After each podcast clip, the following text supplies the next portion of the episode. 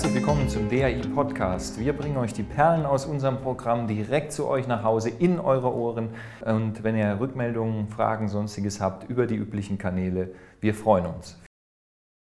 Friederike Fabricius ist, wenn Sie so wollen, Neurowissenschaftlerin, aber tritt auf als Public Speaker, als jemand, der eine Brücke schlägt zwischen Top-Management und das Management, könnte ich jetzt mal, würde ich mal sagen, es betrifft die einzelnen Personen von uns, als auch in unserer Professionalität, ob wir nun eine Firma leiten oder eine Institution, gleich wie.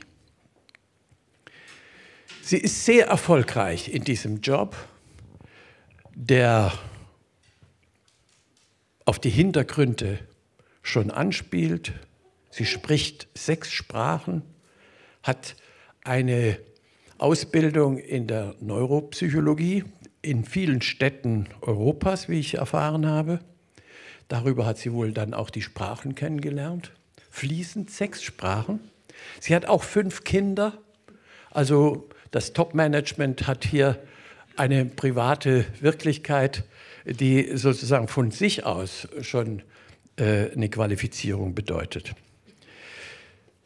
Wir haben Sie ähm, äh, auch informiert, dass äh, Firmen, die zu Ihren Kunden gehören, wie Siemens, wie Harvard Business Review und so weiter und so weiter, ähm, ebenfalls für die Qualität sprechen.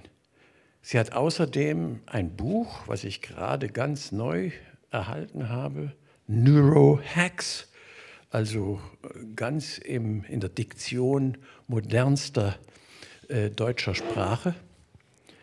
Ähm, wir haben also ein, ein Spektrum in vieler Hinsicht von etwas ganz Neuem. Wir hatten den Public Intellectual, das ist was anderes. Wir haben hier jemand, der eigentlich zwischen einem Alltag und wissenschaftlichen Erkenntnissen wie ein Broker hin und her geht. Insofern bin ich sehr glücklich, dass auch so ein Aspekt in unser Festival mit hineinkommt. So, herzlich willkommen, Friederike Fabricius. Vielen Dank, Jakob. Ich spreche normalerweise immer auf Englisch, insofern ist das heute eine absolute Premiere. Falls ich mischen sollte, hoffe ich, dass das beim Deutsch-Amerikanischen Institut mir verziehen werden sollte. Falls ich Englisch sprechen sollte, ähm, liegt es daran. Heute würde ich gerne über das Gehirn sprechen und zwar darüber, wie Sie Ihr Gehirn besser nutzen können. Also wie Sie so einen Cocktail aus Botenstoffen in Ihrem Gehirn schaffen können, der es Ihnen ermöglicht, effektiver zu arbeiten, fünfmal schneller zu denken quasi und auch glücklicher dabei zu sein. Also man könnte sagen, wenn Sie heute gut zuhören, brauchen Sie nur noch montags arbeiten und können dann den Rest der Woche ähm, sich entspannen und werden trotzdem produktiver als die meisten anderen Menschen. Sie können mir dann später die Rückmeldung geben, ob ich Ihnen zu viel versprochen habe oder ob es funktioniert. Bei mir funktioniert es ganz gut. Ich nutze das auch privat bei meinen Kindern. Der heutige Vortrag heißt im Englischen Fun, Fear and Focus. Im Deutschen übersetze ich das in Freude, Furcht und Fokus. Und es geht um diese drei Punkte und wie wir sie wirklich in unseren Alltag einarbeiten können. Aber jetzt schauen wir uns erstmal an, wie das Gehirn so funktioniert. So, wenn wir uns mal anschauen, den Kopf so von der Seite. Dann haben wir einen Teil des Gehirns, das ist der präfrontale Kortex. Der präfrontale Kortex, das ist der Bereich des Gehirns, der Sie erfolgreich macht. Da planen Sie für die Zukunft, da denken Sie voraus. Vielleicht, wenn Sie mal in Excel arbeiten oder einen Brief schreiben, dann machen Sie das schon zu großen Anteilen mit Ihrem präfrontalen Kortex. Das ist quasi in einer gewissen Weise der rationale Anteil Ihres Gehirns. Das Problem mit unserem präfrontalen Kortex ist, er bricht die ganze Zeit zusammen. Es ist kein sehr stabiler Anteil unseres Gehirns. Er gerät sehr schnell in Schwierigkeiten. Also zum Beispiel mir ist das neulich passiert, ich wollte die Kinder von der Schule abholen und ich habe so einen riesigen Bus, damit sie auch alle reinpassen. Und dann habe ich auf die Batterie gedrückt von, von meinem Schlüssel und es ging einfach nicht auf, das Auto. Und ich bin wirklich, also ich muss sagen, ich bin wirklich ins Schwitzen geraten, mein Herz schlug. Ich war wirklich in Stress. Ich dachte, wie komme ich in die Schule rechtzeitig? Dann habe ich mir ein Taxi gerufen, dann waren wir wieder alle zu Hause. Es war ein Riesenchaos, ein großes Drama. Und dann habe ich mich auf unserer Straße umgeschaut. Und da stand mein Bus. Und fünf Meter weiter ein identischer Bus. Und ich hatte nur versucht, das falsche Auto zu öffnen. Aber da ich quasi so in Stress geraten bin und mir panisch vorgestellt habe, wie meine weinenden Kinder an der Schule auf mich warten, habe ich nicht einen Moment einfach mal durchgeatmet und geschaut, einfach mal den Kopf ein bisschen gedreht. Das hätte schon geholfen. Und insofern kann ich sagen, mein präfrontaler Kortex, der, der ist eigentlich sehr instabil. Und die meisten Menschen denken immer, aber meiner funktioniert super. Aber die ganzen Studien bestätigen uns schon, dass der präfrontale Kortex sehr anfällig ist. Und insofern ist die Frage, wenn der präfrontale Kortex zusammenbricht, welcher andere Bereich des Gehirns ist dann aktiv? Und da gibt es das Limbic System, also das limbische System. Das ist ein Teil des Gehirns, der unsere Emotionen verarbeitet. Das heißt, da gibt es zwei Mechanismen oder zwei Grundmechanismen. Das eine ist ähm, Belohnung. Ich kann es mal hier so, Belohnung. Und das andere ist Bedrohung. Und wenn wir im Belohnungszustand sind, dann schüttet das Gehirn Dopamin aus und dann können wir schneller denken, besser denken, wir haben gute Laune. Ähm, das ist quasi auch so ein bisschen der Belohnungscircuit, ich weiß jetzt gar nicht auf Deutsch, also Reward Circuit heißt das auf Englisch, quasi so das neuronale Netz der Belohnung im Gehirn. So, und wenn man das aktiviert, dann funktioniert auch der präfrontale Kortex besser. Denn es gibt quasi zwischen dem präfrontalen Kortex und zwischen dem Limbic System ganz viele Verbindungen.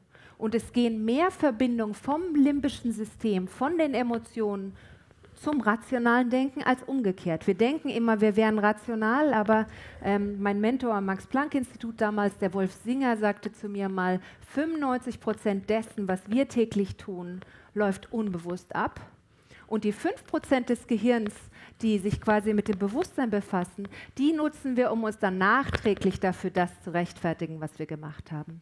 Und insofern läuft schon ein Großteil dessen, was in unserem Gehirn abläuft, einfach unbewusst statt. Es ist schwierig, unsere Emotionen zu kontrollieren. Ich weiß, dass wenn ich mich richtig ärgere, dann hilft es nicht einfach zu sagen, ärger dich nicht, dann muss das erstmal irgendwie raus. genauso ist das mit tiefer Trauer, mit allen starken Gefühlen, die kann man nicht einfach so abstellen, es sei denn, man ist ein buddhistischer Mönch im Kloster. Die können das erstaunlicherweise relativ gut, kann man auch im Hirnscanner nachweisen. So, warum erzähle ich Ihnen das? Wenn wir im Bedrohungsmodus sind, dann wird Cortisol ausgeschüttet, dann kommt eine Kaskade von Stresshormonen im Körper und unser präfrontaler Kortex ich sage im Englischen immer shuts down, ich weiß nicht gar nicht, wie ich das übersetzen soll, also wird quasi heruntergefahren, wird deaktiviert. Und dann geraten wir in den Zustand, wo wir nicht mehr klar denken können und im Grunde genommen kommt dann dieser Fight, Flight or Freeze. Ähm, Impuls. Also wir können entweder kämpfen, wir können weglaufen oder wir bleiben einfach passiv. Und der Bedrohungsmodus ich würde sagen, er ist allgegenwärtig. Wir brauchen uns nur die letzten 18 Monate anzuschauen. Sehr viel Angst in der Gesellschaft, sehr viel Furcht, sehr viele negative Emotionen, sehr viel Unsicherheit. Wir haben sie täglich in unserem Leben aus verschiedensten Gründen. Und die große Frage ist, wie kommen wir da raus und in einen produktiveren Zustand des Denkens? Denn wenn wir Angst haben, wenn wir im Bedrohungsmodus sind, und das kann schon einfach sein, dass man schlechte Laune hat, und einfach nicht so einen guten Tag oder dass man ein bisschen traurig ist, dann kann der präfrontale Kortex nicht so gut funktionieren. Insofern muss man verstehen, dass Emotionen und rationales Denken nicht getrennte Bereiche im Gehirn sind, sondern die stehen miteinander in Verbindung und mein emotionaler Zustand hat Auswirkungen auf mein rationales Denken. Und insofern noch ein Punkt hierzu, bevor ich Ihnen dann zeige, was man praktisch damit Positives machen kann. Es gibt im Gehirn einen sogenannten, ich nenne das im Englischen Negativity Bias, also ein, eine kognitive Verzerrung, die dazu führt, dass wir negative Erfahrungen neunmal stärker verarbeiten als positive. Und das heißt, im Unternehmenskontext zum Beispiel, wenn jemand Feedback bekommt und gesagt bekommt, das hast du super gemacht, das hast du toll gemacht, das war sehr schön und das und das und das und das. Und hier ist eine kleine Sache, die könntest du besser machen dann ist das genau die Sache, die der Mitarbeiter dann noch ein Jahr lang später im Gedächtnis geblieben ist. Wir sind alle sehr, sehr empfindlich für negative Situationen, für Kritik, für mögliche Angstszenarien. Kann mir jemand erklären, warum das so sein könnte? Ist das nicht Schwachsinn? Sollten wir nicht neutral sein wie ein Computer? Gibt es dafür vielleicht einen guten Grund? Selbstschutz, genau, und Überleben. Also Sie sind alle Anwesenden hier, sind eigentlich heute hier, weil Ihre Vorfahren einen Negativity Bias hatten. Wem ein gutes, eine gute Übersetzung einfällt, der soll sie mir bitte zurufen. Aber insofern, dieser Negativitätsbias, der rettet uns das Leben, denn es ist wesentlich schlimmer, wenn wir etwas, Posit wenn wir etwas Negatives übersehen, als wenn wir etwas Positives übersehen.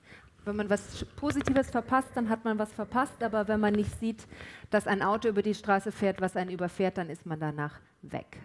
So. Und insofern müssen wir verstehen, dass im Gehirn negative Reize stärker verarbeitet werden. So, und jetzt zeige ich Ihnen einen schönen Zusammenhang. Was wir hier haben, ist die Leistung insofern kognitive Leistung im Sinne von Brain Power, ja, also kann ich gerade gut denken, wie gut funktioniert mein präfrontaler Kortex. Und hier haben wir Stress. Denken Sie mal einen Augenblick an einen richtig langweiligen Moment. Kann mir vielleicht jemand aus dem Publikum sagen, wann Sie sich mal so richtig gelangweilt haben zuletzt? Ich hoffe nicht gerade jetzt, aber haben Sie da ein Beispiel? Gibt es in Ihrem Alltag Momente, wo Sie sich langweilen? Ja, so langweiliger Smalltalk mit so jemandem, den man nicht los wird, der sich vielleicht noch bei einem zu Hause festgesetzt hat. Ich lade sehr selten Menschen zu mir nach Hause ein, weil das meine größte Angst ist, dass ich sie dann nicht wieder loswerde. Oder man sitzt fest, man kommt nicht weg. Ja, sie lachen, aber es ist so. Also ähm, ich bin ein introvertierter Mensch, das würde man jetzt hier nicht denken. Ich lese sehr gerne, ich verbringe meine Zeit lieber mit einem spannenden Buch, weil wenn es langweilig ist, kann ich es dann einfach weglegen.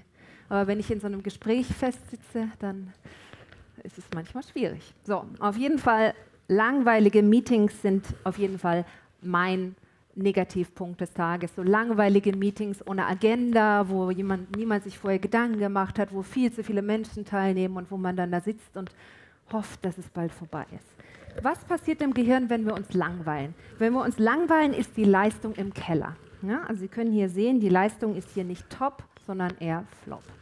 So, jetzt denken wir mal dran, kann mir jemand vielleicht, ich habe Ihnen erzählt, was mich neulich gestresst hatte mit meinem Buserlebnis und der Batterie vom Auto, oder zumindest dachte ich, es läge daran. Kann jemand mir erzählen von einem Moment, den Sie stressig finden in Ihrem Leben, so richtig stressig?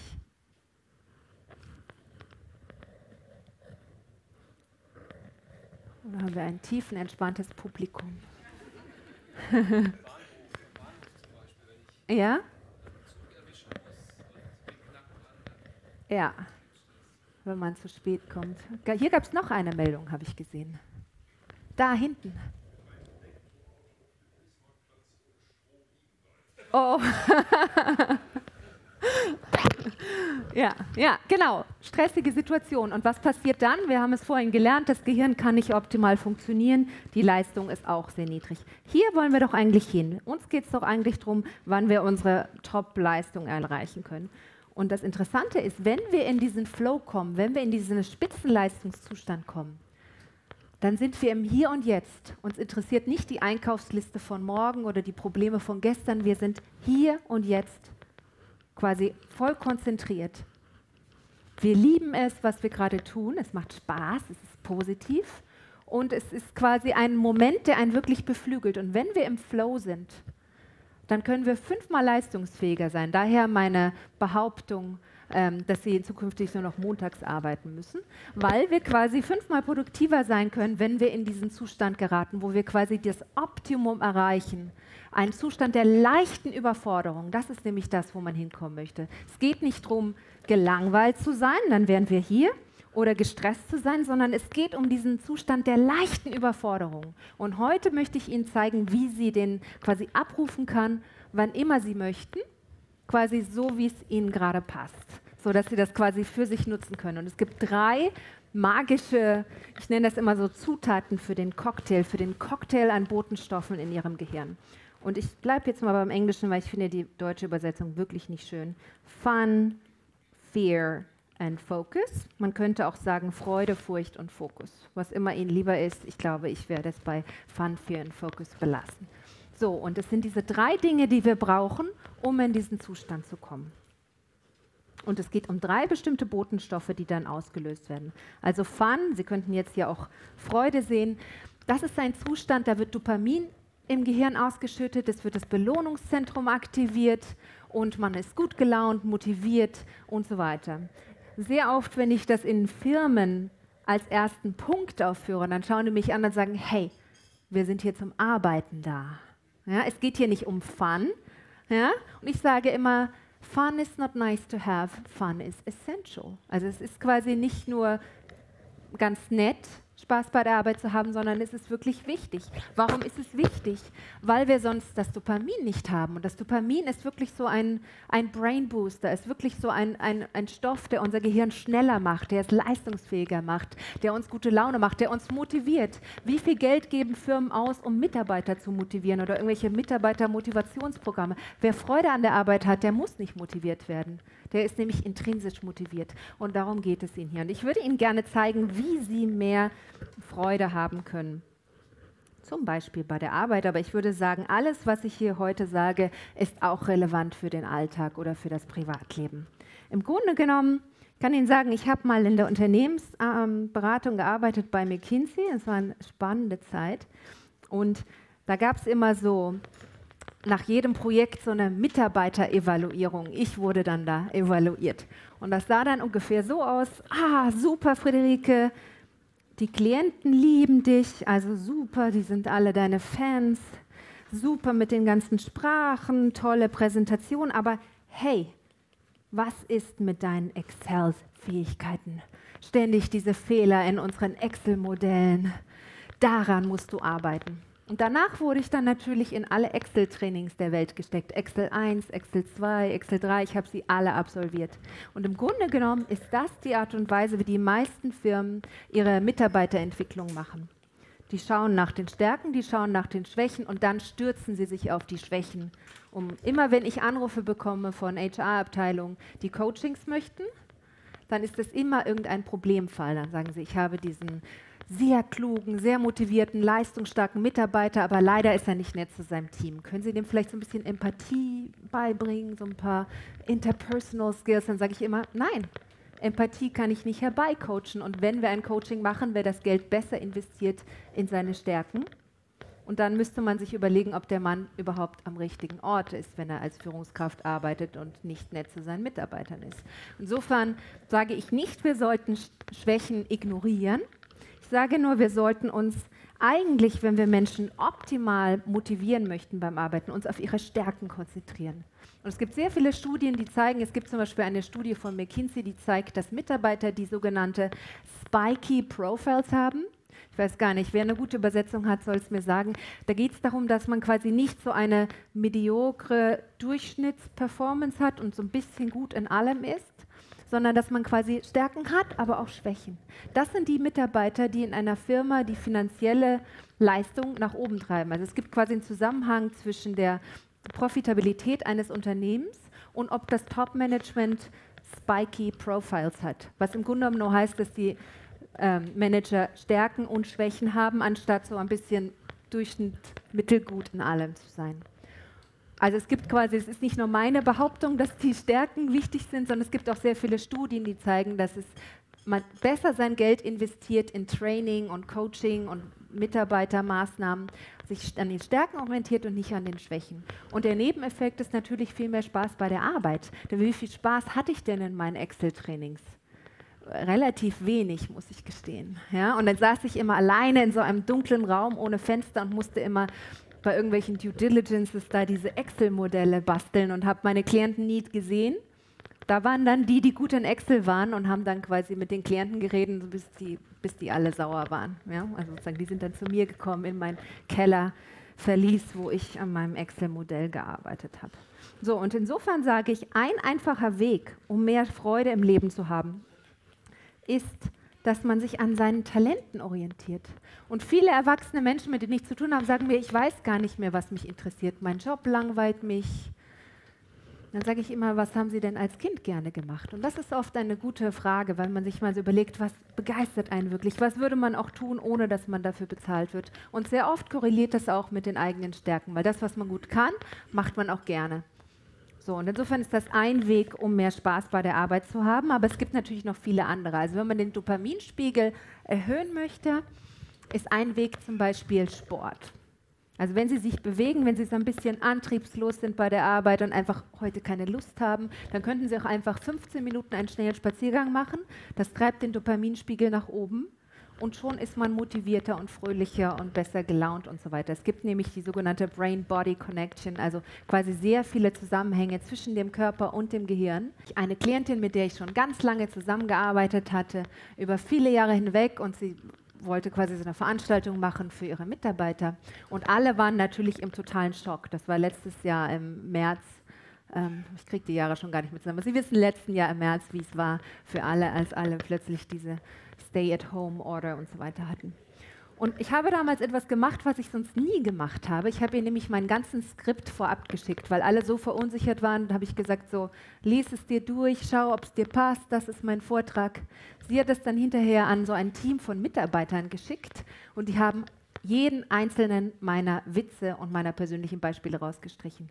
Also die haben da quasi so, ah ja, das brauchen wir nicht, das brauchen wir nicht. Es war hinterher sinnvoll, aber langweilig. Ich habe natürlich ähm, dann alle wieder reingemogelt. Aber das hat mir gezeigt, dass Humor im Unternehmenskontext eigentlich immer als Risiko gesehen wird. Lustige Witze können immer irgendjemanden beleidigen, vielleicht politisch inkorrekt sein oder irgendeine Minoritätsgruppe beleidigen. Es ist heutzutage ein Minenfeld. Und ich sage nicht, dass alles davon Schwachsinn ist, aber es waren sehr harmlose Witze, die ich in meiner Präsentation hatte. Die waren hauptsächlich habe ich mich über mich selbst lustig gemacht, da kann man nicht so viele Fehler machen. Quasi kann sich ja niemand hinterher beschweren. So, und das wurde rausgestrichen und ich glaube, dass das ein Fehler ist. Wir müssen mehr lachen. Wir wissen zum Beispiel, dass Mitarbeiter, die vor der Arbeit eine Minute lang lustige Katzenvideos auf YouTube anschauen, hinterher 50 Prozent motivierter sind zu arbeiten. Also Humor ist eine Sache, die immer versucht wird, aus dem Business-Kontext zu streichen, die aber eigentlich das Gehirn viel leistungsfähiger macht. So, denn wer sich langweilt, hat keinen guten Dopaminspiegel. Jetzt schauen wir mal, was hier passiert ist. So, Fear, also quasi Furcht. Ich habe Ihnen ja am Anfang gezeigt, dass es diesen Zusammenhang gibt mit dieser Kurve. Dass wir im Grunde genommen so ein optimales Stressniveau brauchen, ähm, um in unsere Leistungsfähigkeit zu kommen. Ja, nun ist es so, dass manche Menschen hier sind. Manche Menschen brauchen den Stress, die brauchen die Veränderung, die brauchen die Herausforderung. Die wollen nicht diesen geregelten Ablauf, wo man so seiner Arbeit nachgeht und wo es jeden Tag das Gleiche ist. Viele der Personen, die mit denen ich zu tun habe, weil ich arbeite wirklich hauptsächlich für das Top-Management, das sind alles Sensation Seeker. Sensation Seekers sind quasi in der Wissenschaft Menschen, die eine, oft eine Mutation des Dopaminsystems haben. Da geht es um DRD, DRD4, also DRD4 ähm, für, für Dopamin. Und die brauchen quasi mehr externe Stimulation, um in die Gänge zu kommen.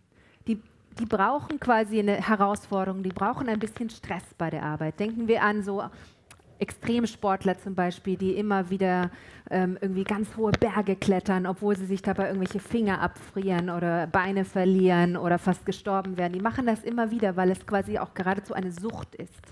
Und manche Menschen haben dieses Sensation Seeking. Und die brauchen dann auch mehr Stress. Und insofern sage ich den Firmen immer, es geht nicht darum, Stress für alle zu reduzieren. Es geht darum, das optimale Stressniveau für den Einzelnen zu finden, was zu ihm passt. Und was für mich gut ist, ist vielleicht für jemanden anderen eine absolute Katastrophe. Und es gibt natürlich auch Mitarbeiter und Menschen, die sind hier. Die brauchen sehr wenig Stress, um in ihr Leistungsoptimum zu kommen. Was glauben Sie, in welchen Berufen man sie findet? Haben Sie vielleicht ein paar Ideen? Buchhaltung, okay, Archiv, noch was? Ja, sehr oft, wenn ich das frage, dann höre ich so administrativ, so stupide Tätigkeiten, wo man irgendwie so seinen Tag absitzt. Ich sage dann immer, wie wäre es denn mit Nobelpreis Nobelpreisgewinnern in der Wissenschaft. Die müssen sich auch ganz tief in ein Thema einarbeiten und arbeiten vielleicht 20 Jahre oder 40 Jahre an einem Thema, machen immer wieder ähnliche Experimente, minutiös im Detail, bis sie quasi äh, die Lösung gefunden haben. Oder was wäre denn mit Pulitzer-Preis? gewinnenden Autoren. Ja, ein Buch schreibt sich nicht mal so eben schnell, sondern muss man sehr im Detail arbeiten, sehr viel nachdenken, sehr lange alleine, ohne irgendwelche Abwechslung, bis vielleicht Kaffee und Kekse an seinem Schreibtisch sitzen und sich da fokussieren, ohne dass jemand einen da irgendwie entertaint. Ja, und insofern ist es oft ein Trugschluss zu kaufen, zu denken, dass das hier die Leistungsträger unserer Gesellschaft werden, weil sehr oft in vielen Firmen ist der Gedanke, der Mitarbeiter muss flexibel sein, der muss offen für Neues sein, der muss quasi leistungsbereit sein, der muss kompetitiv sein, der muss quasi so vor Energie aus dem Bett springen und immer nach höher, weiter, schneller wollen. Aber Menschen haben eben einfach unterschiedliche optimale Stresspunkte und ich sage, also ich habe einen Begriff geprägt der Neurosignaturen. Wir haben alle unterschiedliche Neurosignaturen. Es kommt eben ein bisschen darauf an, was ist in Ihrem Gehirn aktiv. Dopamin, Serotonin, Testosteron, Östrogen. Übrigens für Männer und Frauen spielt es eine Rolle. Und das wirkt sich auf Ihre persönliche Neurosignatur aus. Und im Grunde genommen ist die Botschaft ganz einfach. Ändern Sie nicht den Menschen, sondern das Arbeitsumfeld. Wenn Sie sich ein Arbeitsumfeld aussuchen, wo Sie einfach so sein können, wie Sie sind, ohne dass Sie irgendwie schneller arbeiten müssen oder langsam arbeiten müssen, ohne dass Sie sich langweilen oder gestresst sind, dann kommen Sie in Ihr Leistungsoptimum. Und es ist sehr wichtig zu verstehen, dass dort, wenn es um Stress geht, die Menschen wirklich sehr unterschiedlich sind. Also ganz grob könnte man sagen, ich zeige es Ihnen hier nochmal kurz, weil ich habe gehört, es sind auch sehr viele Psychologen im Publikum und Ärzte und die wollen das manchmal ganz genau wissen. Also hier haben wir Serotonin und auch Östrogen. Das pusht einen quasi nach links. Das kann man jetzt hier nicht wirklich erkennen, ne? aber quasi ähm, wer einen sehr aktiven Serotoninhaushalt hat und auch Östrogenhaushalt, und da gibt es auch Männer, die einen aktiven Östrogenhaushalt haben, der ist eher weiter links. Und die Menschen, die quasi eher einen aktiven Dopaminhaushalt oder Testosteron haben, die sind eher weiter rechts. Kann man quasi Tests machen und so weiter, aber eigentlich ist es ganz einfach. Man kann die Menschen beobachten, man kann schauen, was beflügelt sie. Ich kann Ihnen sagen, neulich, ähm, mein Mann ist auch im Top-Management tätig, neulich kam er nach Hause und hatte so richtig schlechte Laune. Ich habe gesagt, hey, äh, was ist los? Ne? Was, was ist heute passiert? Und er sagte, alles war super heute. Er war gelangweilt. Ja, er hatte, es war irgendwie alles lief seinen Gang, es war irgendwie nichts los, er hatte nichts zu tun, es war irgendwie alles so perfekt.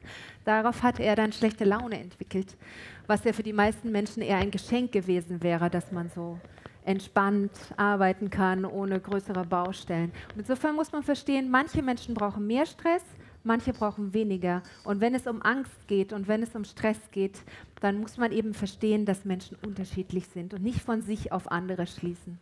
Und idealerweise sich ein Arbeitsumfeld suchen, was zu einem selbst passt, sodass man sich nicht verändern muss, sondern einfach glücklich so sein kann, wie man ist.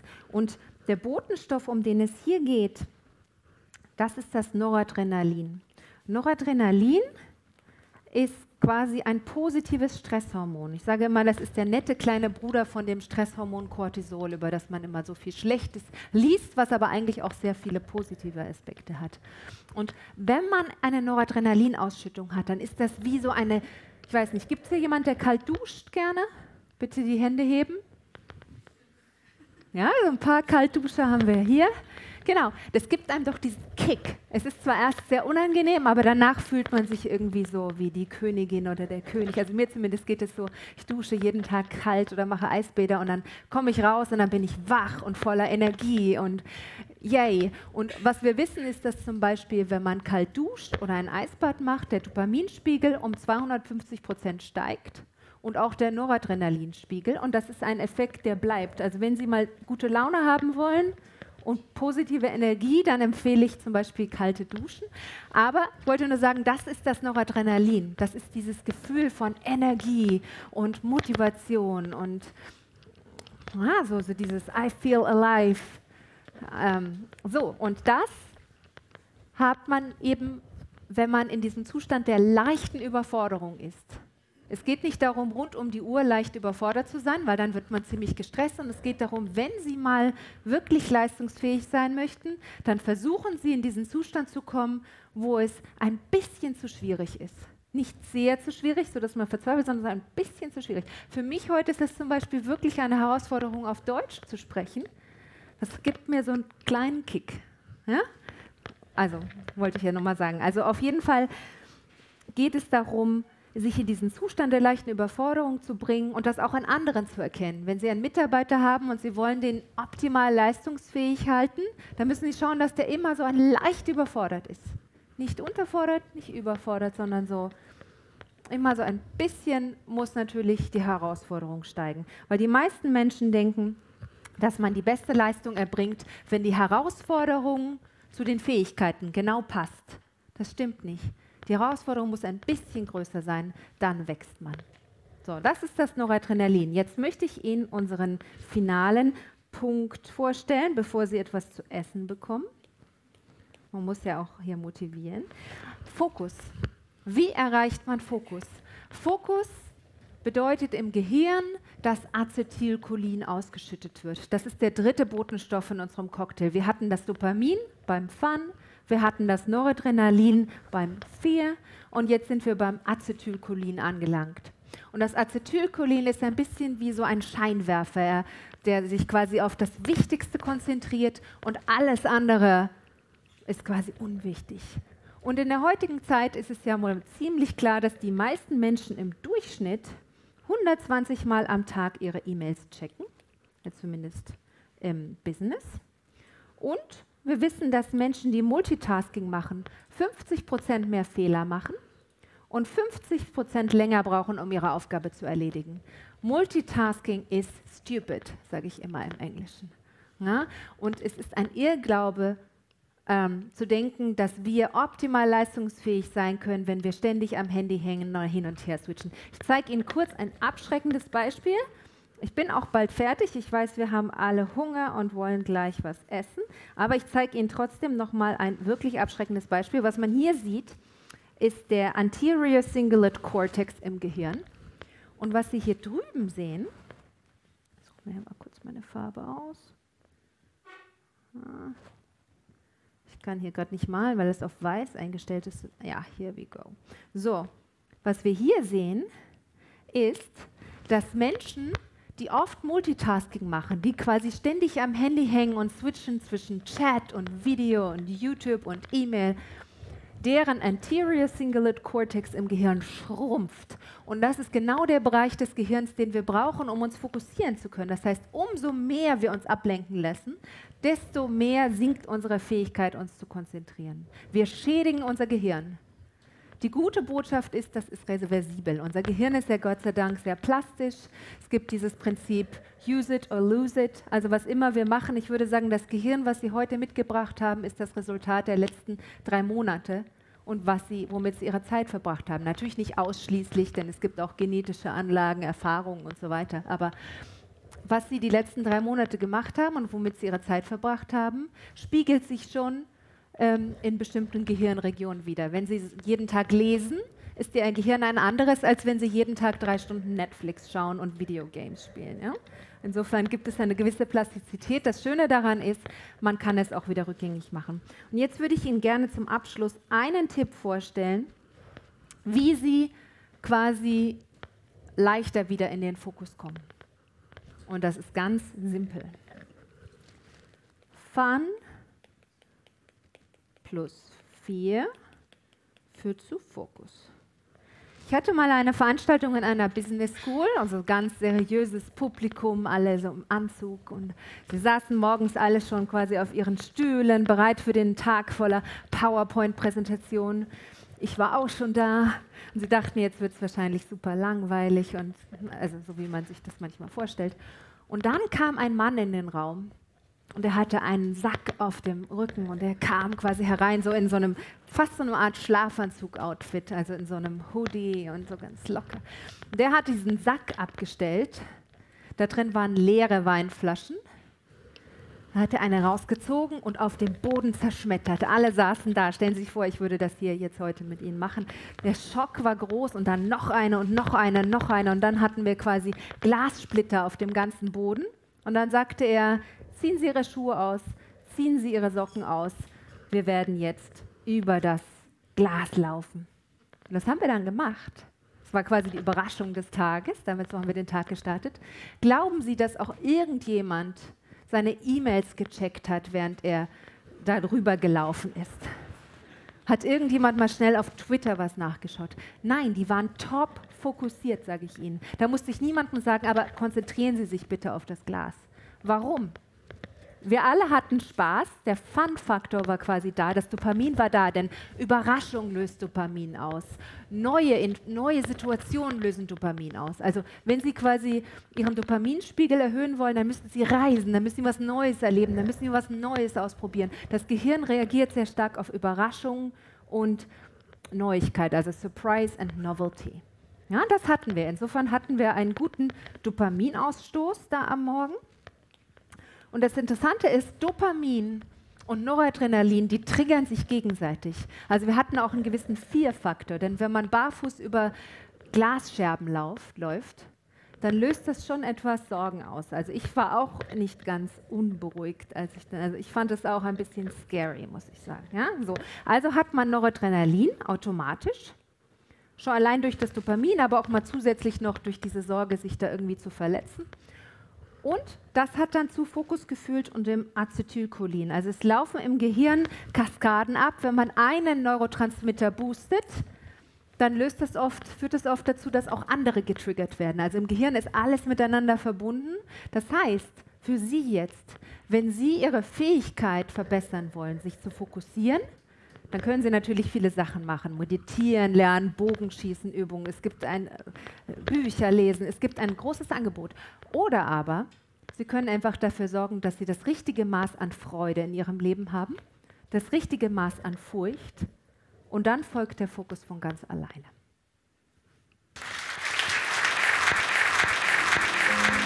Musik